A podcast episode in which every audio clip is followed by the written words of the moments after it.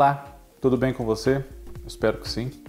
Eu sou o Fábio Costa e aqui no canal do Observatório da TV no YouTube trazemos mais curiosidades da TV para você.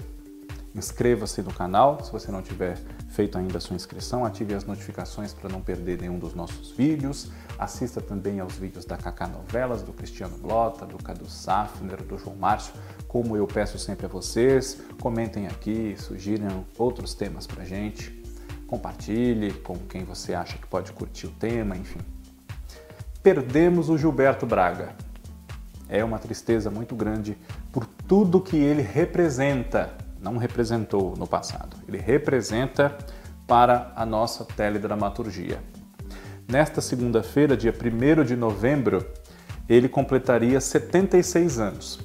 Nasceu no Rio de Janeiro em 1945, numa família de classe média, foi crítico de teatro, foi professor de francês na Aliança Francesa quando jovem e ingressou na televisão no começo dos anos 70 Curiosidades da TV, já temos aqui um Vale a Pena sobre a trajetória do Gilberto Braga.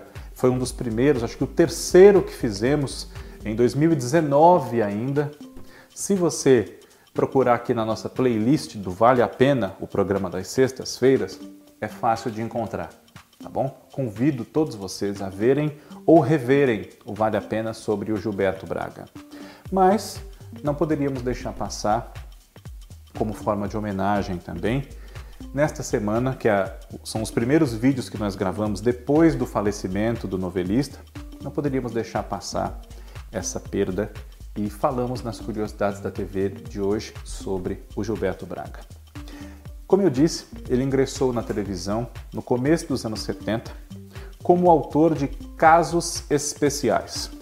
Os mais jovens talvez não conheçam por esse nome o formato, não entendam muito bem o que era. Caso especial era uma versão modernizada com recursos de videotape, de edição, enfim, dos teleteatros, os espetáculos exibidos ao vivo, na grande maioria das vezes, e que contavam numa apresentação só uma história completa. Caso especial, e na mesma época o Teatro 2 na TV Cultura, caso especial era na TV Globo, mantinham essa proposta mais avançada, modernizada para os padrões daquela época. E Gilberto Braga escreveu alguns antes de escrever telenovelas. Escreveu As Praias Desertas, inspirado na música de mesmo nome, consagrada na interpretação de Elisete Cardoso, e escreveu também A Dama das Camélias, versão anos 70, com Glória Menezes e Cláudio Cavalcante nos papéis principais. Logo identificou-se ali na emissora que aquele rapaz que escrevia casos especiais e que já havia trabalhado como crítico de teatro, talvez pudesse ingressar no setor das telenovelas. E isso não tardou muito. Em 1974, ele escreveu a sua primeira novela com Lauro César Muniz, Corrida do Ouro. E não tardou muito para que ele tivesse que tocar a novela sozinho, porque o Lauro César Muniz foi deslocado dessa novela, que era uma novela das sete, para escrever a novela das oito, que foi escalada. Então, quando ele precisou ficar sozinho, Gilberto Braga contou com uma consultoria, uma supervisão muito especial de alguém que ensinaria muito a ele sobre o fazer da telenovela, Janete Claire. E pouco depois dividiria com ela outra novela, Bravo, iniciada por ela e concluída por ele, também porque ela precisou deixar essa novela para ingressar num outro projeto que não foi outro senão Pecado Capital, no final de 1975. Mas entre Corrida do Ouro e Pecado Capital, Gilberto Braga escreveu adaptações de livros clássicos da literatura brasileira para a faixa das novelas das seis. Helena de Machado de Assis, foi adaptado por ele, com Lúcia Alves e Osmar Prado, em apenas 20 capítulos. E logo depois, em 80 capítulos, Cláudio Marzo e Norma Blum viveram Fernando e Aurélia, os protagonistas de Senhora, que veio da obra de José de Alencar. Ao longo dos anos 70, Gilberto Braga teve uma ascensão muito rápida. Ela prosseguiu e ele escreveu mais uma novela das seis, um dos maiores fenômenos dentro e fora do Brasil no setor de novelas, que é Escrava Isaura, da obra de Bernardo Guimarães. Recentemente, um TBT da TV foi todo dedicado a ela, veja se você não viu. E depois, um texto de teatro transposto para a televisão e que já havia sido transposto para o cinema, Dona Xepa, protagonizado pela Yara Cortes, da obra do Pedro Bloch.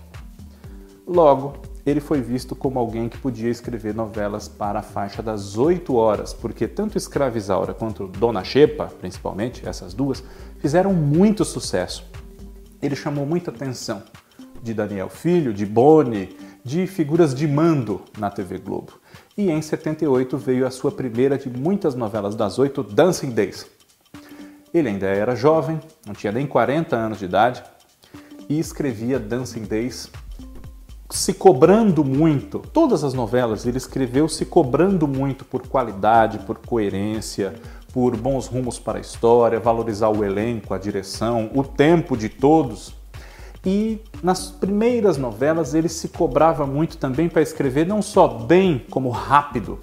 E o próprio Gilberto Braga chegou a declarar que Escravizaura, por exemplo, ele escrevia contando no relógio, cada capítulo ele tinha que concluir em no máximo duas horas. A novela teve 100 capítulos. Depois de Dancing Days vieram outras novelas, uh, Água Viva, Brilhante, Louco Amor, Corpo a Corpo, Vale Tudo, que é a preferida de tanta gente, ganhou uma nova geração de fãs.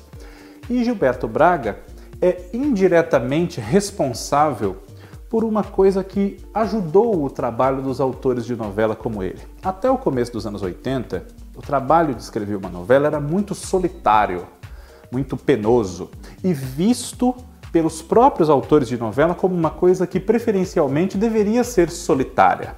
A Janete Claire, que ainda estava viva, conversou com Gilberto Braga questionando o porquê ele havia acolhido numa novela dele a presença de um colaborador, de alguém para escrever junto, porque fantasia, imaginação, não há como dividir o que você pensa para a história, enfim, mas ele não conseguia aquele sacrifício de escrever uma novela sozinho. Ele tinha medo de adoecer, de ter que largar, queria, quis largar várias vezes as novelas dele no começo da carreira, porque achava aquilo angustiante, embora gostasse de criar a história, enfim. É uma coisa paradoxal, mas que dá para entender quando você assiste ou lê as entrevistas dele falando sobre a sua trajetória. E em Água Viva, ele pediu para a TV Globo um colaborador, alguém que o ajudasse a escrever a novela, porque ele não queria repetir o grande sofrimento que havia vivido em Dancing Days pouco antes, dois anos antes, um ano e pouquinho antes. Então, Manuel Carlos foi designado para escrever com ele Água Viva. E a partir de então, Gilberto Braga sempre teve colaboradores, muitos dos quais bastante frequentes na sua obra, como Leonor Masser e Sérgio Marques. No decorrer dos anos, também Ricardo Linhares e Maria Helena Nascimento. Esses dois, inclusive, estão para estrear é, num futuro próximo uma novela das nove escrita por eles juntos como autores titulares e Ricardo já supervisionou Rock Story de Maria Helena, sua primeira novela como autora titular. Gilberto Braga palpitava bastante, no bom sentido, palpitava na trilha sonora das suas novelas. Gostava muito de determinadas músicas, determinados compositores e palpitava mesmo, exerceu oficialmente a função de produtor musical na trilha sonora de Anos Dourados, sua primeira minissérie, em 1986. É creditado como tal, inclusive no disco da trilha sonora dessa minissérie, que tem músicas muito bonitas, como Por Causa de Você, com a Dolores Duran, é uma música linda. A própria As Praias Desertas, na voz da Elisete Cardoso. O seu know-how de anos 50, adquirido em anos dourados e pela própria vivência dele nessa época, o credenciou para colaborar no processo de criação de uma novela passada na década de 50, Bambolê, de Daniel Mas, que estreou em setembro de 1987. E, embora seja acreditado como autor de Vale Tudo, e ele era mesmo, Gilberto Braga não escreveu essa novela sozinho. Ele a escreveu com Agnaldo Silva e Leonor Basser.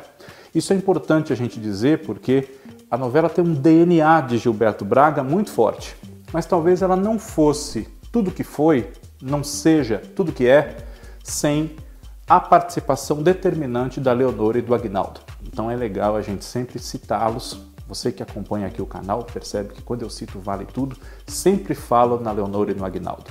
Não só porque eles merecem, mas porque é preciso. Né? E ele teve problemas também ao longo da sua carreira. Os telespectadores mais jovens têm na lembrança uma novela muito tumultuada que infelizmente foi a sua última, Babilônia, de 2015.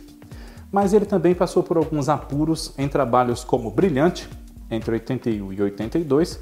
Temos um TBT aqui também sobre ela, veja se você não viu. E O Dono do Mundo, em 91. Também digo a mesma coisa. Veja o nosso TBT sobre essa novela se você não viu. Essas novelas tiveram problemas de percurso para se adequar à audiência desejada para o horário. Pátria Minha, em 94, também foi uma novela que deu um pouco de problemas para o Gilberto Braga. Ele teve dificuldades de criação, dificuldades de comunicar a ideia que ele queria, transformada em capítulos para o público. Isso o angustiava mais ainda, porque ele tinha uma necessidade de fazer sucesso, não tanto para si, mas porque ele mesmo dizia que era pago para aquilo.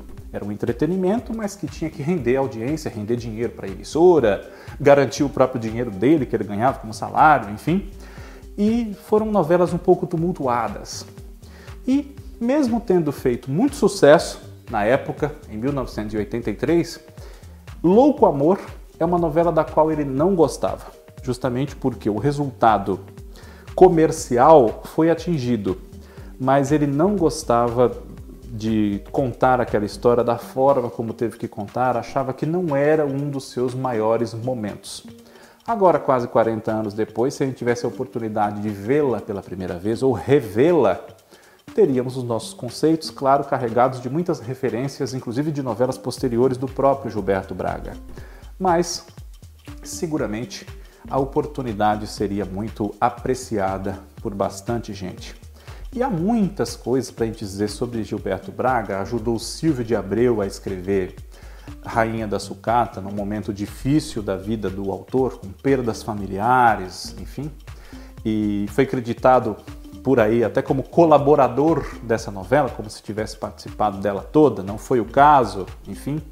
Supervisionou uma nova adaptação de Dona Xepa, por ter feito uma, entre 90 e 91, Lua Cheia de Amor, e tinha em mente fazer uma novela para o horário das 23 horas, salvo erro meu, intitulada Intolerância, em resposta, claro, a tudo que ele passou com Babilônia e tudo que passou acumulado ao longo da vida, quando as suas novelas tiveram problemas. E uma outra que infelizmente foi engavetada até aqui, no que nos consta, Feira das Vaidades, que ele escreveria com Denise Bandeira. Infelizmente, não há notícias que essas novelas sejam, enfim, produzidas agora. E seria até uma forma de homenagem se, especialmente essa, Feira das Vaidades, pudesse sair do papel.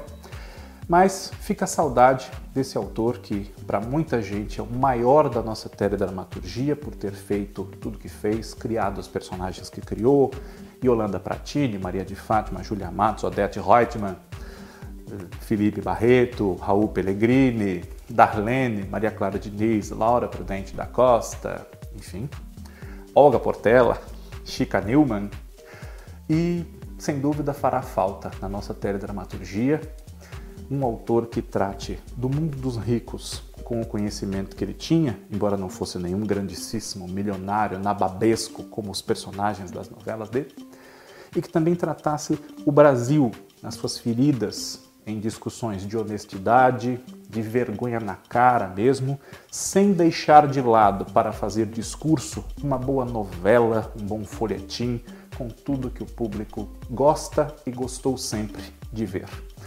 Já fazia falta o Gilberto Braga ausente nos últimos anos e agora fará muito mais, sem dúvida alguma.